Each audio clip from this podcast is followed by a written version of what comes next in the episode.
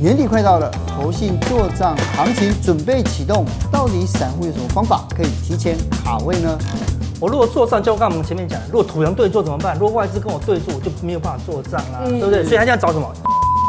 我们大盘才刚刚从底部反弹，它已经创新高了，所以最近强势个股都会用喷的啦。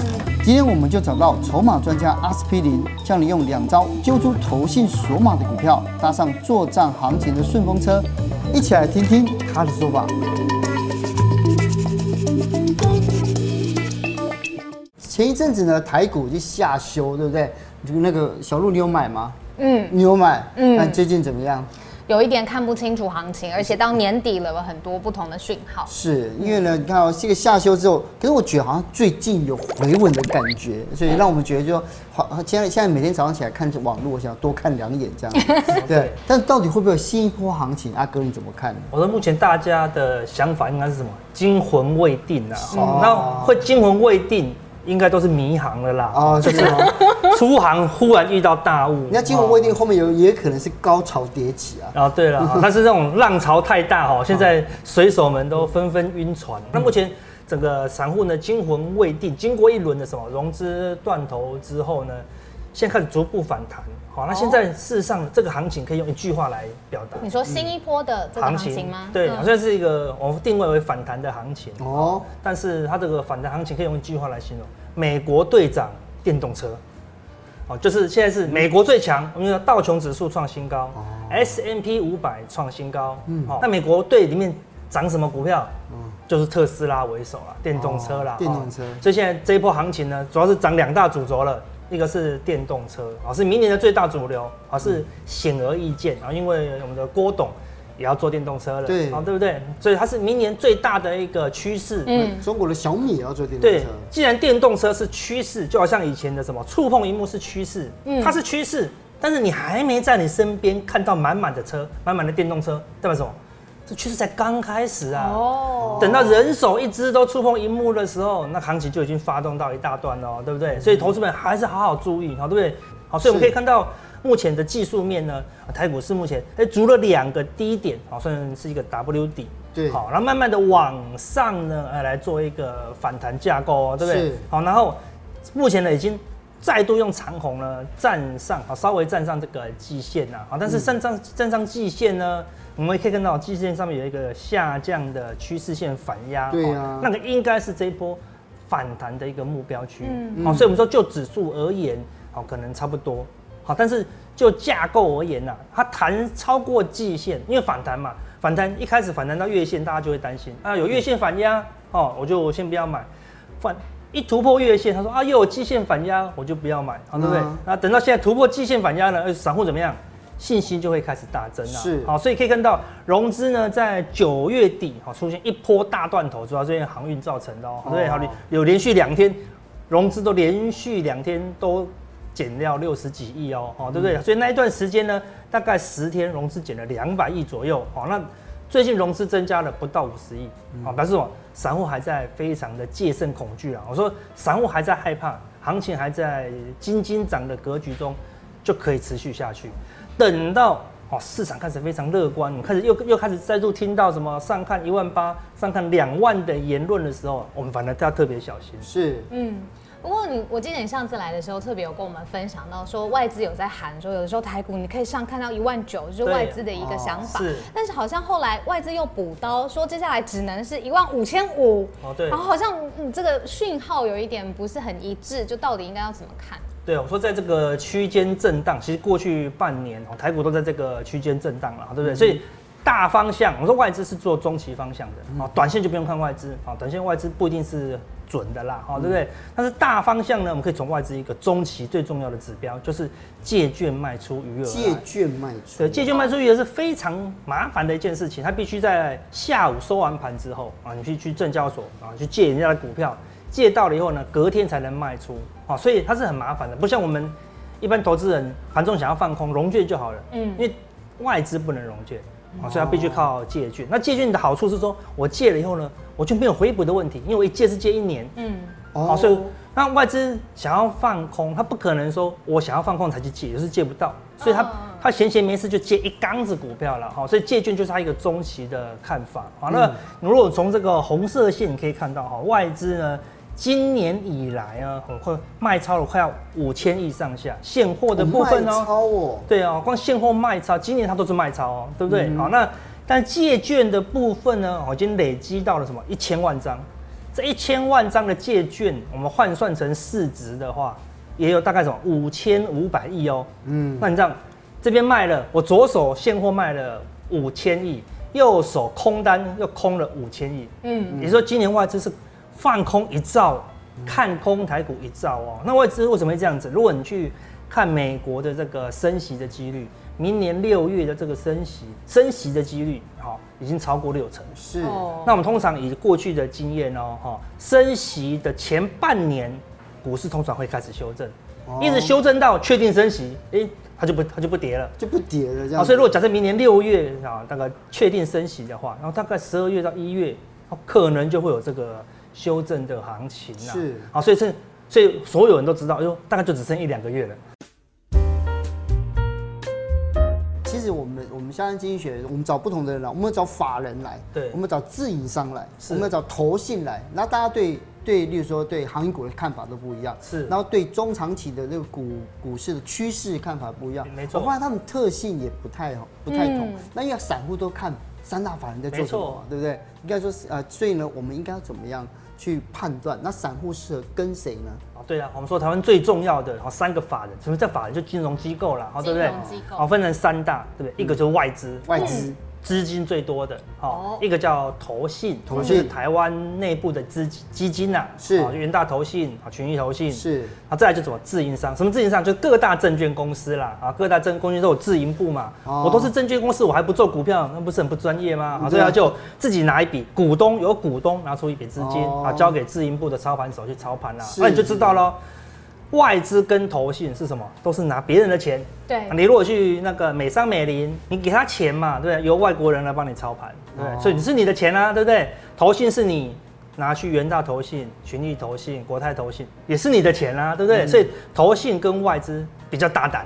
嗯啊，比较可以敢做，对不对？啊，反正是你给我钱的嘛，我就买啊。嗯嗯、但自营商不一样，自营商是老板的钱，也不是董事长的钱，是董事长的老板是谁？股大股东的钱哦。嗯、所以自营商是压力最大了啊。所以那么说它，所以它的惯性不一样。我们说所谓的外资，它的资金是最庞大。好，那如果它投资台湾，没有没有，全世界没有所谓的台湾基金，对不对？只有雅股基金嘛，对不对？好、嗯，所以。他的那个投资整个雅股，它的金额非常庞大，可能五千亿、八千亿这样子，好，所以他一买怎么样？他一定要买很长期的啦。那八千亿不可能隔日冲嘛，对不对？好，今天买明天卖，整个雅股都崩溃了啦，对不对？好，所以他起码半年、一年的看法啊，他可能就要花三个月啊，他买八千亿要花三个月才能买完嘛。好，所以如果外资的做法，通常三个月。甚至两三年以上，好，所以对，所以外资是非常的长线啊，而且它不重重视短线绩效哦，它只重视长期，我只要打赢大盘就好了，好，所以说外资，所以外资你不要跟看到外资，然后用短线的方式去解释它，那一定一定会很辛苦，外资短线都不准，不合理，对。但是中线呢，参考性都非常高了，因为它一定是从全世界的角度去看嘛。但是如果说你要想要做短线，哎，你就要适合做投信哦，对不对？因为投信事实上它就会去拜访所有的公司法、公司行号，然后呢。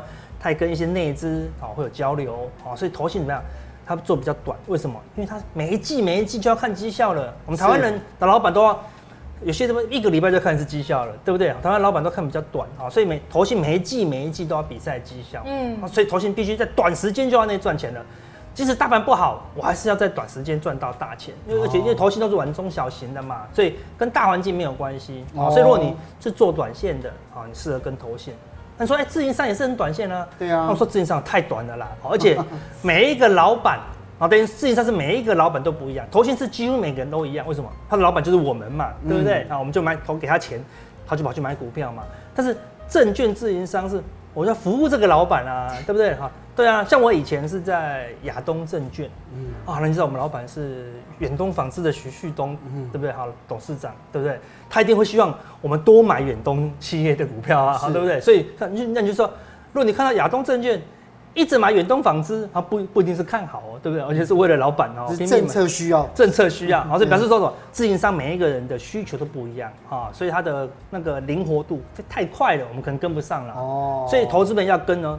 最好还是跟投信哦，比较投信这样，对，是比较符合我们的交易策略了。我觉得你这样子把它并列讲好清楚，就是三个特性啊，它的特长也不一样。是。不过你刚才建议要跟单投信，一般投资人对也会想说啊，市场上面很多看盘软体上面有指标，也很多种，到底要怎么跟呢？对啊，市场上很多这个看那个选股软体还要收费，对，市场不用。好，对好，你到这个网站对不对？哦，Good Info 哈，对不对？好，台湾股市资讯网了，哦，它里面。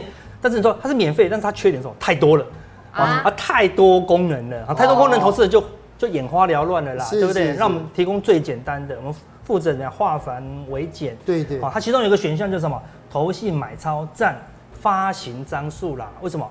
发行张数意思是什么？就是股本啊，就是公司总共的股票有多少嘛？比如说我买一千一千张，到底多还少？用台积电算，那就好少啊。哦，不一样。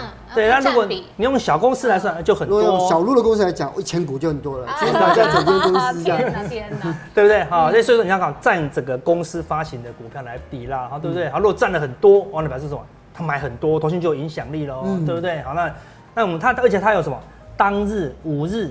三个月不同周期哦，可以选的，对不对？对，是一个清单可以让。那我们要怎么要选哪一个？对，如果一样化繁为简，你就挑两个就好了。一个是挑五天，五天，一个挑今年以来，哦，分别代表两种投信的标的。一个什么？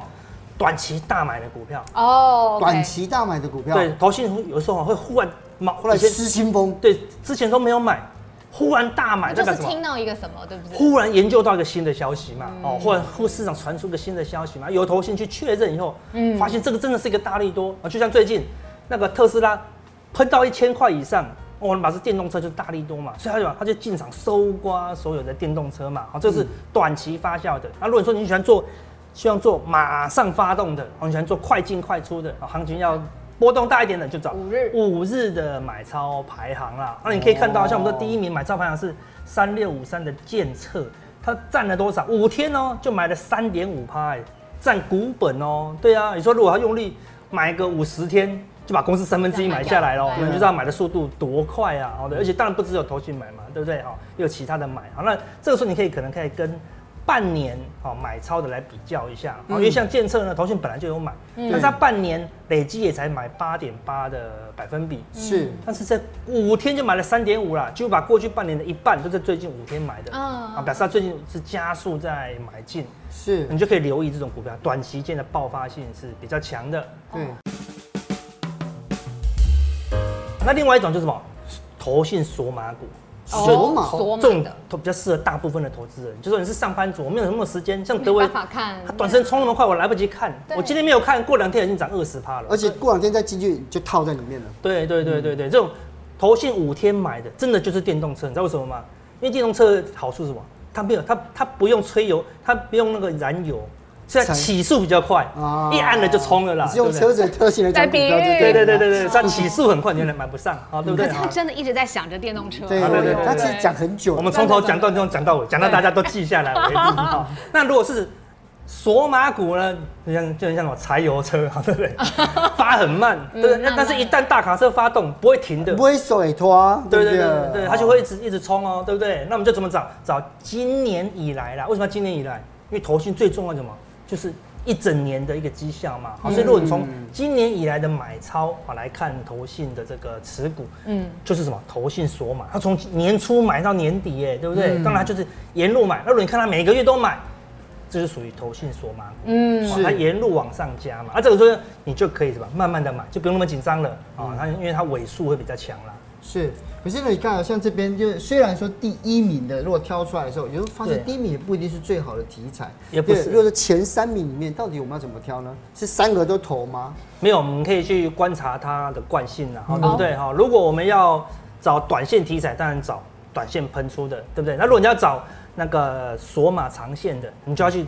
我们找到之后呢，你还要观察它过去，然后半年、一年的惯性，啊，是不是每个月都稳定的在买股票？对，投信如果从一月到九月都在买股票，不是一间投信买，为什么你知道吗？因为是我一月买了，一月到三月，假设我元大投信买了，结果四月开始涨的时候，其他家投信就担心啦，因为投信一定是互相比嘛。对啊，你有买就你的喷出，我没有买我就完蛋喽。看起来不好看。我我就要跟董事长报告，为什么人家有买电动车你没有？他就被迫要买，然后所以四五六七八九就是大家都一直被迫要跟了，而且还越涨买越凶。而且但而且有时候就是他们也不能买太凶，因为一涨出来大家就这个就把这个题材浪费掉了嘛。对啊，对对，所以到底要怎么样进出呢？好，那我们说心法是什么？对，我们说。有两种心法，好，如果是短线大买的心法呢，好，我们就用短线来操作，好，然后呢，你可以，因为它它冲很快嘛，对不对？你必须追高，然后这种股票，因为投信都追高了，为什么你不追高呢？对不对？嗯，然后都敢追高了，好，那你就跟着追高。那我们说追高没有问题。资金比重放小一点啦，因为它波动很大嘛。那我们资金比重小一点，而我的波动就不会这么大了。好，所以小买五 percent 就好了。因为反正持股那么那个，它选股那么多，对不对？你就多买几档。小买五 percent 是我们总金额，我们自己手手手边持有的五 percent。对对对对对，就是一百万你就买个五万这样子。哦、小买就好，因为你们你投资人要千万注意，现在都有零股交易了，千万不要说我买不起。好，所以买五万，然后呢，跌破十日线就要出场了，因为它既然是短线的标股。不可能跌到月线的，跌到月线太远了，这样子，好，所以你的停损呢就要抓紧一点。那如果是像我们来来看三六五三的建测，你看它短短期间呢创下过去一年来的新高。你要想，我们大盘才刚刚从底部反弹，它已经创新高了，所以是最近的最强的股票了，对不对？它它这么陡峭的上涨，你要等到回档，有时候行情就结束了。嗯，好，所以你能追高，然后呢，你防守我们这叫什么？蓝色的这个十日线啊，这样距离比较不会太远呐。哦，而且你看到头戏，你看到过去一段时间，它建测呢都没有什么买进，最近怎么样？忽然哦毛起来买哦，最近建设变贵喽，嗯，他反而买的更多哦。对，你知道为什么吗？因为最投信怎么样，都全力的从什么航运下车啦，钢铁下车啦，DDI 啊，驱动 IC 下车啊，对，我们就上一波的主流投信都下车了，现在资金怎么样？很庞大，嗯，那主流不多，主流只只有电动车，不能元宇宙，所以他就把 庞大的资金。重压怎么样？少数的个股啦，所以最近强势个股都会用喷的啦。好，那所以我们只要强迫跟上。那如果是投信索码的股票，就不要那么急，怎么样？你就要等回档，因为我们是什么中线操作，那我们就等它回档十日线。好，那我们再买进什么？就可以买多一点，买十 percent 啊，因为它的稳定性比较高一些。好，然后呢，但是如果跌破月线，还是要出场。而且是索码股，照理说不应该要跌破月均线呐。好，对，我们来看一档。景硕哦，是今年从头涨到尾的一档股票哦。你可以看到，你看你如果回去看投信买卖超，现在它非常稳定，每一段时间就买一点，每一段时间就买一点。然后呢，投信库存是稳定的往上增加哦。那你可以看到锦硕大概都几乎都在这条绿色的哦月均线之上，对，震荡走高，对不对？所以你就靠近这条蓝色的月均线，哎，你就可以小量布局，嗯，哦，然后往上涨一段，比如说涨个十趴、二十趴，哎，你觉得获利 O OK 了，你就可以把它卖掉。跌回来再买，因为它既然是长期、中期索马股，那它就是会来来回回嘛。哦、对，那如果你报上报下，你可能就很难过了，对不对？所以长一点，有获利一点就卖掉啊。反正它既然还是会跌回来，你再把它买回来。而且这样来回操作个几次，投信做一年，你可能一年做个五六次哦，那这利润也是蛮可观的。对。像你刚刚分析，就是呃外资跟投信的差别，我觉得很清楚。可是是不是有的时候散户会在盘后发现一种状况，就是土洋对坐？是。有的时候投信它是买了，但是外资它是卖的。对。那可能就是指标不一样，应该怎么看呢？对，外资到货给投信，对投信，这种就是最麻烦的了，对不对？好，尤其是什么投信，那么外资有些什么还是假外资，因为外资最麻烦就是真假难辨，哎，对不对？因为有一些是什么，我们去国外开户。然后跑回来，我就叫外资了，对不对？好，所以有时候外资真假难辨。那么通常什么叫真外资？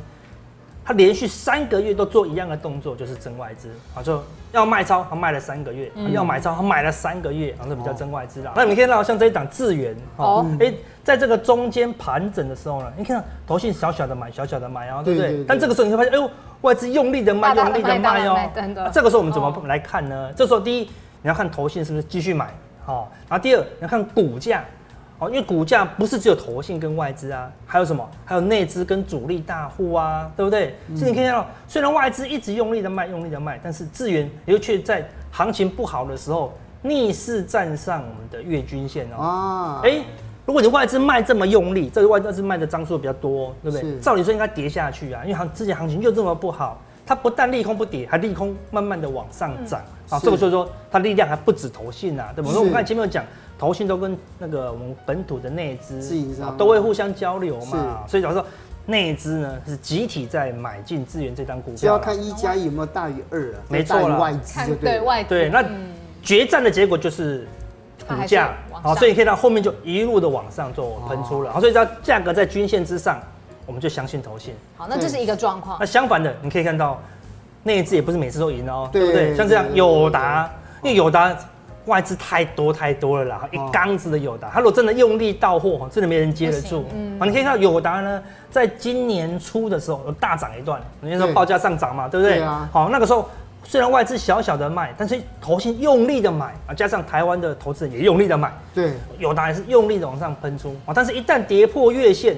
你就要小心喽，表示什么？有可能大户啊、内资啊也在怎么样出场哦。嗯，啊，那你可以看后面已经跌得很低啦，他觉得哎，已经跌这么低了，应该可以买吧？所以你看到中间怎么样？头型都会大买，头型都会大买哦。但是你可以看到外资是不断不断的卖，他不是卖半个三个月，他卖了九个月都在卖哦。这个时候力量就非常庞大了，一反弹他还在卖，他还在卖，投信就买不下去了啦。所以你看每一次反弹，投信买上去都认赔，投信买上去都认赔哦。所以一旦跌破月线，我们还是要尽快出场。当土洋对做，代表筹码松动了。我们说，如果外资、投信都买，让人安心一点啊。但是如果土洋对做，哦，这个时候我们本来我们刚才讲前面讲的，呃，我们本来要做投信锁马股，要防守月线嘛。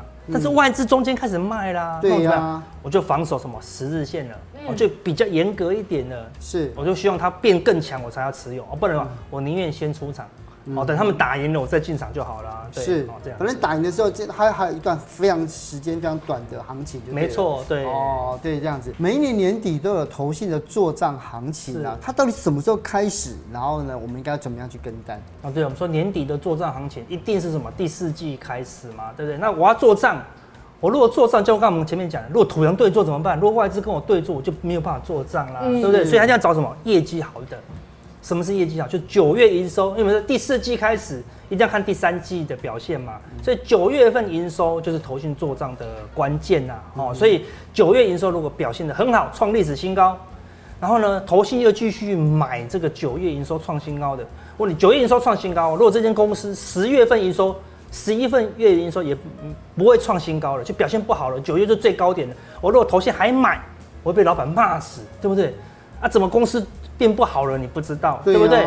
所以如果九月份营收创新高，投信还敢继续买，一定是买十月份、十一月份了嘛，嗯、对不对？好，所以我们帮大家整理这些公司呢，是吧？九月份营收呢，啊，都创什么 N 个月新高？好，比如说像台积电的九月营收，九月营收创一百八十六个月的新高，嗯、那十几年了啦，对，几乎都是历史新高啦。好了，创了新高以后呢，哎，它不是利多出尽哦，对不对？过去的几天呢，外资也买进。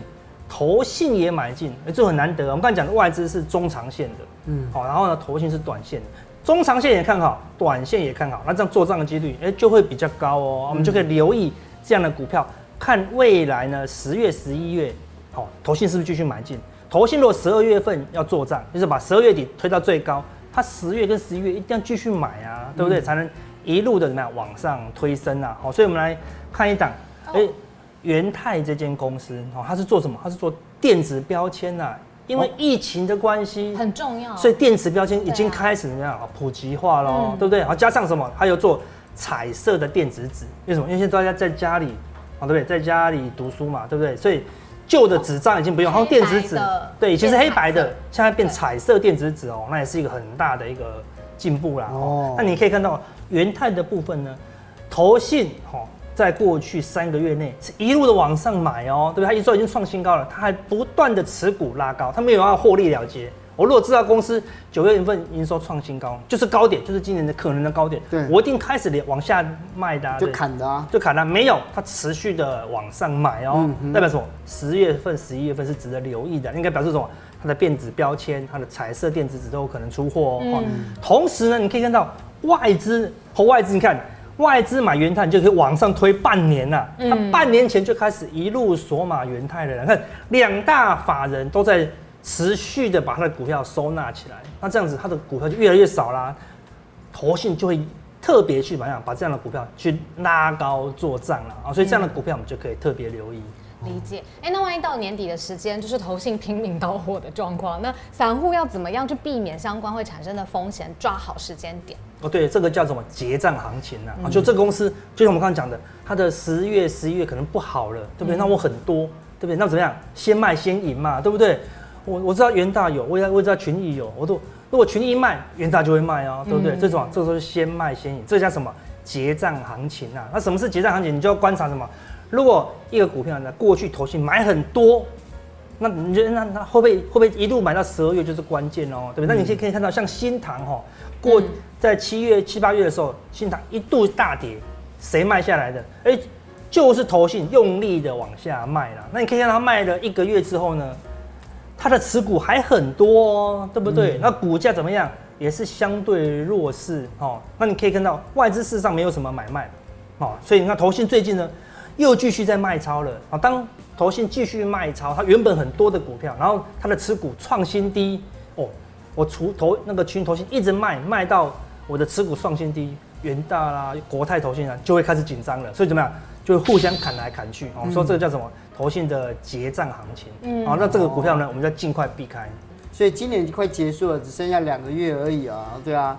我看，我们今年还是准备过节就好了，万圣节、感恩节、耶诞节过一过就好了。直接就明年开始了。对啊，我觉得今年股票就好难做啊。台股是很危险的，赶快回外线好了。对啊，好，对啊，今天谢谢阿哥了，下次有机会再看看看电动车还有什么新的行情，好不好？